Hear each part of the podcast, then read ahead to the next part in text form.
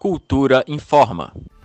Artistas, músicos, dançarinos, técnicos, produtores e demais trabalhadores da economia criativa, incluindo artesãos e agentes de turismo, têm até o dia 30 de setembro para se inscrever no cadastro emergencial da Lei Aldir Blanc.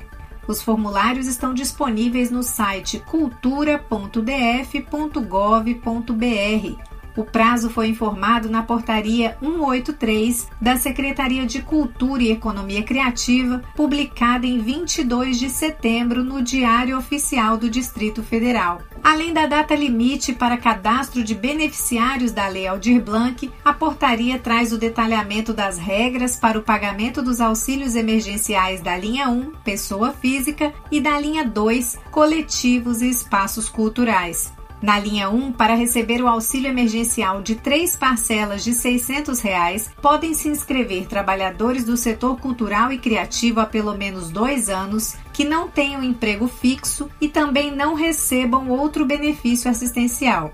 A portaria da Secretaria de Cultura e Economia Criativa estabeleceu ainda o subsídio destinado a espaços, empresas e coletivos culturais pela linha 2 da Lei Aldir Blanc. Ficou definido então um valor fixo de três parcelas de seis mil reais para todos os que tiverem cadastro aprovado.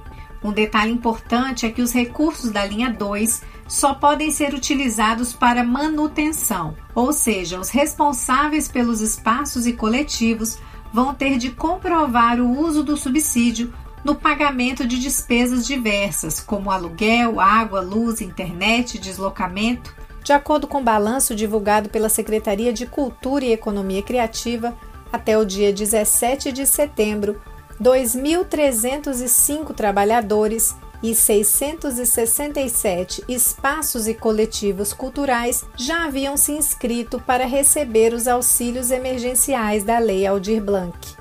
Ao todo, o Distrito Federal vai contar com 36,9 milhões de reais para distribuir aos trabalhadores do setor cultural e criativo que ficaram sem emprego e renda durante a pandemia. Na próxima semana, a Secretaria de Cultura e Economia Criativa deve lançar os editais de apoio previstos na linha 3 da Lei Aldir Blanc. Segundo informações do órgão, o objetivo é que os processos tenham tramitação simplificada, desde a seleção até a prestação de contas. Nita Queiroz para a Cultura FM. Cultura FM 100,9.